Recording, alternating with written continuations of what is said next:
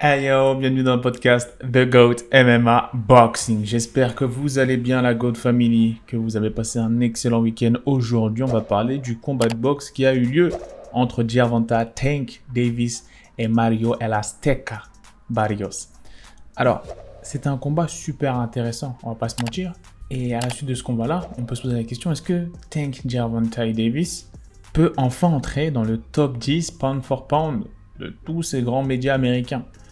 Parce que là, ce qu'il a montré, la prestation qu'il a faite face à Mario Barrios qui a surtout pas du tout démérité. Hein. Ah non, non, non, la prestation qu'il a faite, c'était super impressionnant. 26 ans dans la force de l'âge, très, très, très respectable.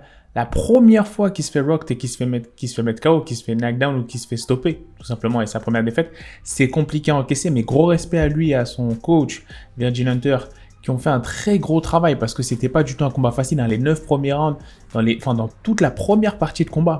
Elle était maîtrisée, elle était dominée à la scorecard par Mario Barrios.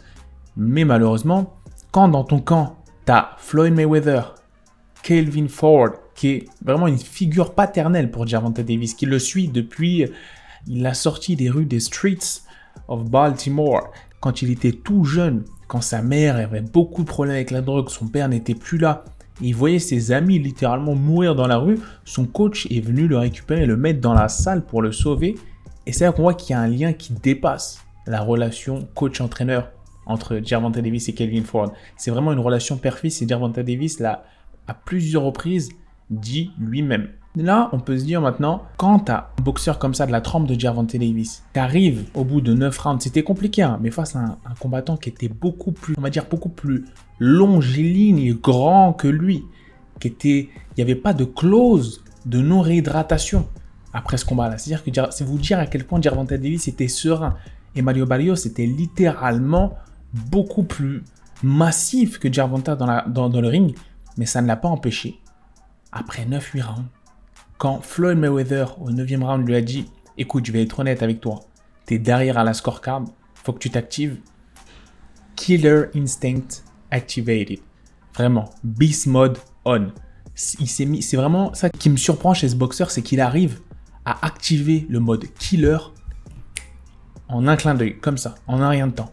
Et là, il passe avec un, un super crochet du droit feinté au corps qui arrive droit dans la mâchoire puis là, c'est, on va dire, c'est l'hécatombe qui arrive, hein, qui, la succession d'erreurs qui s'enchaînent pour Barrios, malheureusement, qui a réussi à résister à un coup au foie qui est extrêmement placé, mais il se relève, mais après il se fait arrêter juste après au menton.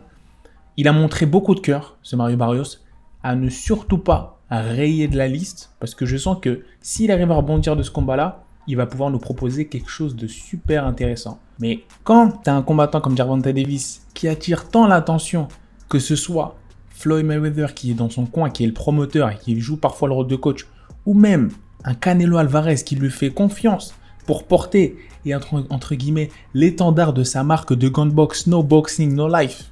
Je ne sais pas si vous avez fait attention, mais oui, Gervonta Davis porte les gants de Saul Canelo Alvarez. Ce dernier, Saul Canelo Alvarez, qui a failli participer à l'entrée dans le ring de Gervonta Davis. C'est vous dire à quel point les deux sont proches et se respectent. Et c'est paradoxal compte tenu de l'historique entre son promoteur Floyd Mayweather et Canelo Alvarez, la rivalité. Pourtant, tellement c'est un phénomène, tellement les gens veulent miser sur lui et le voient comme le futur pound for pound numéro 1 et la future star pay-per-view, Canelo Alvarez n'hésite pas à investir de son attention, de sa marque, aux côtés de Floyd Mayweather sur Gervonta Tank Davis. Là, on peut se dire, c'est intéressant. Maintenant, est-ce qu'il fait partie de la liste pound, for pound, c'est-à-dire en gros les, les, 10 meilleurs mondiaux, toutes catégories confondues en boxe anglaise, et est-ce que il peut atteindre un jour ou dans les prochains, dire dans les prochains mois, dans, dans l'année, le statut de numéro 1. Il y en a déjà même qui parlent déjà du fait qu'il soit des numéro 1. Ça, c'est intéressant. On va se poser la question. Mais il faudrait déjà qu'il intègre le top 10 hein, dans, dans certains sites. par exemple, si on regarde les sites, on voit que par exemple sur ESPN, le, top ranking, le 10, euh, en gros, les 10 premiers pound for pound, toutes catégories confondues, il n'y a pas Gervonta Davis. Il y a Canelo Alvarez. Bon, c'est vrai que là on, va, là, on va commenter, entre guillemets, les différents rankings top 10 des différents sites très connus, références en boxe anglaise. Et vous allez voir qu'il y a beaucoup de politique. Il y a énormément de politique. On peut se poser pas mal de questions.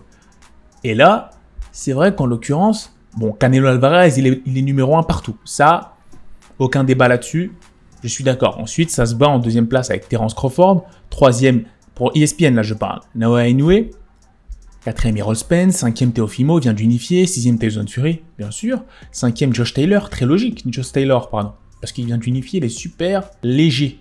La catégorie, et retenez bien, c'est très intéressant. Il vient d'unifier toutes les ceintures, IBF, WBC, WBO et WBA. Et faut savoir que là, il y a Gervonta Tank Davis qui vient justement d'avoir une ceinture, si je ne me trompe pas, je revérifie, c'est bien ça, WBA. Donc là, on peut se poser la question, parce qu'il y a plusieurs ceintures WBA, et lui, vient d'avoir la régular. Et il y a Josh Taylor qui vient d'unifier toutes les ceintures dans cette même catégorie où vient de combattre Gervonta Davis, sauf que lui, il a unifié la ceinture avec les autres super WBA. Donc là, déjà, là, on commence un peu à se perdre, là, il commence un peu à nous perdre toutes ces fédérations. Mais bon, après, si on descend, Yushik Lomachenko et Francesco Estrada. Francesco Estrada qui est souvent dixième dans tous les, dans tous les rankings. Donc on voit que là, pour l'instant, Gervonta Davis qui est signé, chez PBC n'a toujours pas fait, malgré cette victoire-là, son entrée dans le top 10 pound for pound de chez ESPN. Maintenant, si on va chez CBS, on regarde pareil, on descend et on voit pas. C'est relativement pareil comme classement, toujours Canelo en premier, dixième Estrada. On voit toujours pas de Tank Davis. Bon, c'est que, c'est uniquement lorsqu'on va sur BoxRec et qu'on va dans la section Ratings, où il y a le classement de tous les, boxeurs pound for pound, qu'on voit qu'il y a Solad Alvarez en premier, et en huitième, il y a Gervonta Davis, juste après Gennady Golovkin et juste devant Oscar Valdez. Maintenant, attention au ranking, au classement de BoxRec, parce que souvent c'est très très très étrange. Vous avez un Sean Porter qui ne détient pas de titre mondial actuellement. Si je me trompe, mettez-moi en commentaire, qui est en welterweight. Peut-être, peut-être pas, j'ai oublié. Mais en tout cas, il est 13e. Et vous avez un Jermel Charlot qui a unifié toutes les ceintures, qui s'apprête à unifier face à Castano toutes les ceintures en super welter, 154 pounds, mais qui n'est que 20e. 20e, c'est-à-dire qu'il est descendu à la 20e place Jermel Charlot. Là, on peut se poser des questions. On peut se poser des questions sur le calcul et sur les éléments sur lesquels se base, pardon, BoxRec pour classer leurs boxeurs. Parce que là maintenant, dès qu'on va dans les champions par catégorie, dans BoxRec, hein, justement le site, ou qui est le seul site qui a classé Gervonta Davis dans le top 10 pound for pound à la 8 place, on voit qu'en light welterweight, donc en super léger, là où est-ce qu'il vient de combattre actuellement, où il, a monté de, il est monté de deux catégories, ce qui est extrêmement impressionnant. Donc la catégorie unifiée par Josh Taylor, Josh Taylor, pardon, il vient de récupérer la ceinture WBA. Et donc, toutes les autres ceintures principales sont détenues par Josh Taylor, mais BoxRec le place quand même, Gervonta Davis, en numéro 1 de cette catégorie. Donc vous voyez, là c'est assez paradoxal. Sur tous les autres, euh, euh, on va dire, classements, ESPN, CBS et autres médias, dites-moi s'il y a d'autres médias américains qui le placent dans le top 10, mais il n'y est pas du tout. Et sur BoxRec, il est huitième, mais non seulement il est huitième, mais dans la catégorie, il vient juste de combattre, où euh, la majorité des ceintures sont détenues par Josh Taylor, ils l'ont placé numéro un de cette catégorie. C'est assez étrange. C'est assez étrange en effet, parce que on dirait que Gervonta Davis ne va que après une ceinture. C'est cette ceinture WBA. Vous voyez cette ceinture noire avec euh, une parure or qu'on voit souvent. Je n'ai pas vu si ce n'est, je n'ai pas souvent vu Gervonta Davis avec une autre ceinture. Il faut savoir que cette, fédération-là, pardon, elle sort souvent des ceintures super et régulaires. Et ça, moi, j'ai du mal à comprendre qu'est-ce que ça veut dire. Encore une fois, si on regarde chaque catégorie, il y a 11 ceintures par catégorie. C'est-à-dire que il y a 11 titres mondiaux en boxe anglaise par catégorie. Tout ce qu'il y a de plus normal, j'ai envie de dire. en MMA, à savoir à l'UFC, il y en a deux. Un titre intérim et un titre normal. Voilà, c'est là, c'est si on compte les intérims. Et donc, lorsqu'on regarde ces classements-là, on peut se dire, ouais, c'est bizarre. C'est bizarre, il y, a une question à se poser. Hum, comment est-ce qu'on peut savoir si Gervonta Davis est le meilleur dans cette catégorie-là s'il n'a pas affronté Josh Taylor? Moi, peut-être que je l'aurais mis, je sais pas, en deuxième, parce qu'il vient de prendre un titre régulier et non un titre super. Et j'ai l'impression que dans cette organisation, World Boxing Association, lorsque tu as le titre super, ça a plus de plus-value que le titre régulier, normal. C'est ce que j'ai l'impression de comprendre. Moi, personnellement, si vous me demandez mon avis, je vous dirais que oui, Gervonta Davis a sa place dans le classement pound for pound. Il n'a pas encore sa place, j'ai envie de vous dire, dans le top 5 ou dans le top 3, parce que c'est très très costaud. Mais je le mettrais bien 9e. 9e, c'est cohérent. Compte tenu des monstres qui unifient les ceintures. Et c'est ça la clé. Le mot unifié. Parce que Gervonta Davis, c'est beau, c'est bien beau. On le voit monter de catégorie, descendre de catégorie, mais on le voit pas beaucoup unifié. Teofimo Lopez, on peut dire ce qu'il veut, même s'il n'est pas vraiment unifié en poids léger parce qu'il nous reste à affronter David Haney. Mais s'il monte là, moi, euh, si vous voulez, je ne l'en voudrais pas. Ce serait cohérent, même si ce serait un peu frustrant. Et là, Gervonta Davis, pour ma part, dans ce combat-là, il a montré que c'était un monstre. Il a certes montré que peu importe la taille de son adversaire, skills pay the bills. Ça, c'est une réalité. C'est une expression que souvent les Américains. C'est-à-dire que peu importe la taille de ton adversaire, si tu as les skills, la technique et les compétences, ça n'a pas, ça a peu d'importance, sachant que lui, il a les skills et the power. Il a les deux à la fois. Maintenant, euh, il faut faire attention parce que ces classements-là, on voit qu'à cause de cette multitude de titres mondiaux par catégorie, 11, hein, je le rappelle, eh ben on, s'y perd un peu. Hein. On s'y perd un peu. C'est-à-dire que euh, là, moi, j'aimerais bien mettre Diamanta Davis à haut, élevé, dans les, si vous voulez, dans un rang élevé dans les pound for pound. Mais j'aimerais bien qu'il unifie un peu plus. Juste qu'il unifie un peu plus. Parce que ce qui nous montre sur le ring, c'est la folie. C'est, ce serait du talent gâché de ne pas le confronter aux meilleurs.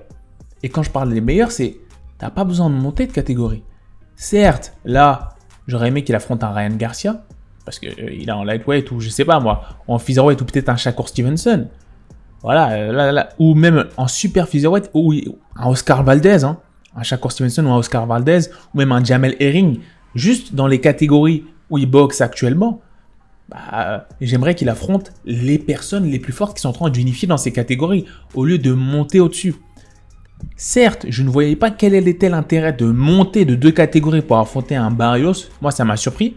Même si c'est très impressionnant parce qu'il a juste montré aux gens que les gens disaient qu'il était trop petit pour être en poids léger. Bah là, il vient d'affronter un très grand super léger. Donc, il vient de fermer la bouche de pas mal de personnes. Cependant, j'aimerais bien qu'il redescende un peu, qu'il laisse un peu tranquille ce titre WBA, cette fédération WBA, et qu'il commence à s'attaquer au titre et aux fédérations WBC, IBF, WBO, et qu'on voit qu'est-ce que ça vaut face à un Teofimo Lopez. Qu'est-ce que ça vaut face à un Devin Haney. Devin Haney qui justement depuis sa dernière prestation, qui est tout, de toute façon lui, à chaque fois que Devin combat, on lui tire tout le temps dessus. Voilà, on lui tire tout le temps dessus. Euh, pourtant, moi je pense qu'il poserait énormément de problèmes à Jarvanta Davis. Pourquoi? Pourquoi? Parce que c'est vrai que sur son dernier combat, dans les derniers rounds, il s'est fait rocks complètement face à Linares et il a failli tomber KO. Mais c'est parce que, on va pas se mentir, il est sorti de son rôle. Il en avait marre qu'on lui dise qu'il est ennuyeux. Et il a voulu entertain, c'est-à-dire qu'il s'est exposé au contre et aux très grosses combinaisons explosives de Linares, qui a réussi à le toucher sur une combinaison seulement. Et ça l'a rocked. Maintenant, si David Haney nous fait du David Haney, à savoir du David Haney ennuyeux façon Gamboa, je pense que là, il est intouchable. Et quand je dis ennuyeux, je mets les parenthèses. Parce que, euh, je mets les guillemets, pardon. Parce que moi, personnellement, je le trouve pas ennuyeux. Après, vous savez comment c'est aux États-Unis. On veut des chaos, on veut du Gervonta Davis. Et c'est pour ça que Gervonta est aussi populaire. Parce que, personnellement, j'aimerais bien le voir face à un David Haney, mais je pense pas que ça va être. Sachant que là, il, a souvent cette tendance, hein, Davis, à laisser filer les rounds et à terminer dans les late rounds. Mais je pense que s'il laisse filer les rounds face à un David Haney, ça peut très mal se passer. Et je pense que ce serait la stratégie. Pour s'attaquer aux différentes ceintures, notamment WBC, j'aimerais au moins qu'il commence à affronter les rivaux de sa catégorie et qui voilà, qui, s'attaque à des Shakur Stevenson ou David Haney. J'ai même pas évoqué Teofimo parce qu'il a déjà un fight contre Cambosos qui a été reporté à cause du Covid. Mais sinon, à part ça, voilà, moi j'aimerais bien voir un Gervonta Davis face à un David Haney pour justement qui justifie, sachant que c'était très impressionnant ce qu'il a fait, encore une fois, je, je ne le retire pas de fleurs, mais qui justifie ce statut de pound for pound. À savoir, pound for pound, c'est-à-dire au moins unifier quelques ceintures, c'est-à-dire diversification des ceintures. T'as de la chance. Pourquoi est-ce que tu vas toujours sur le titre WBA alors que t'as énormément de titres et de, variétés? Tu vois, fais-nous une Lomachenko. Lomachenko, moi, ce que je respecte chez lui, qui vient d'ailleurs de faire une très belle prestation face à Nakatani pour rebondir de sa défaite face à Teofimo Lopez, c'est que lui, à chaque fois qu'il est dans une catégorie, il s'attaque à toutes les organisations, peu importe qui est en face de lui. Voilà. C'est que quelqu'un qui chasse les ceintures. Et ce que je reprocherais à Gervonta Davis, c'est en rien dans sa boxe. Parce que sa boxe, elle est monstrueuse. Sa boxe, elle est monstrueuse. Par contre, c'est, on va dire, cette habitude à toujours chasser un même titre, une même fédération. Et c'est la politique de PBC. Hein. C'est la politique de management aussi de Al Amon et Floyd Mayweather avec un Gervonta Davis. Dites-moi en commentaire ce que vous en pensez. Moi, je le classerais, voilà, à peu près pareil. Un peu pareil que BoxRec, même si BoxRec, ils ont beaucoup d'incohérences dans leur classement. À la place de 7ème pound for pound, c'est-à-dire toutes catégories confondues, il est encore loin de la première place parce qu'il y a de sacrés monstres justement. Et ceux qui sont au-dessus, justement, l'exception de Tyson Fury, ça unifie beaucoup de ceintures. Ça unifie beaucoup de ceintures. Et d'ailleurs, je crois que je viens de remarquer quelque chose. On n'a pas Anthony Joshua. Malgré le fait que Anthony Joshua, et j'ai pas parlé du classement euh, des Zone ou Matchroom, je sais pas s'ils en ont fait un, mais en tout cas, Anthony Joshua n'apparaît dans aucun de ses classements alors qu'il a, une, il a les ceintures unifiées en poids lourd. C'est pour vous dire l'ambiguïté de ses classements.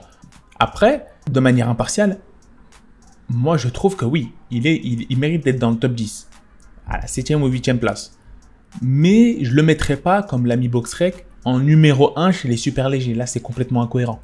C'est pas parce qu'il vient de battre un Barrios en obtenant le WA, certes, de manière très intéressante, que je le mettrai là. Cette vidéo-là, c'était moins pour parler de la boxe en tant que telle, en tant que skills, mais vraiment pour parler de classement et de cohérence. Parce que là, on s'y perd un peu. Sur ce, la famille, dites-moi en commentaire. Dites-moi en commentaire est-ce que vous metteriez... Non, à quelle place, pardon À quel rang vous, vous classeriez un Gervonta Davis dans le classement top 10 pound for pound mondial? Et est-ce que vous le metteriez numéro 1, soit en super léger, soit en léger, soit en featherweight En super featherweight, pardon. Ça, c'est, ça, c'est une question que j'aimerais bien, bien que, que vous m'apportiez une réponse, pardon. Vraiment, parce que là, c'est assez flou, c'est assez flou. En boxe anglaise, l'avantage c'est qu'on se retrouve avec de très bons boxeurs qui font de très belles prestations, mais après sur le papier, on est perdu. On ne sait pas quel titre il a, super régular, franchise champion, on ne sait pas s'il est disputed ou non, on ne sait pas, et ça c'est un peu, encore une fois, ce que énormément de personnes, pas que moi, reprochent à la boxe anglaise entre guillemets. Et je pense que c'est ça aussi qui fait que, en part côté art mixte, bah, il y a plus de clarté, donc plus de popularité grandissante, croissante, bien sûr, pas en général. Sur ce, la famille, c'était tout pour moi pour cette vidéo. Dites-moi si vous classeriez Gervonta Davis dans le classement pound for pound et si vous le metteriez premier dans une des catégories que j'ai citées. Sur ce, je vous dis peace la famille et merci énormément pour le soutien. On continue l'objectif 500 abonnés et portez-vous bien.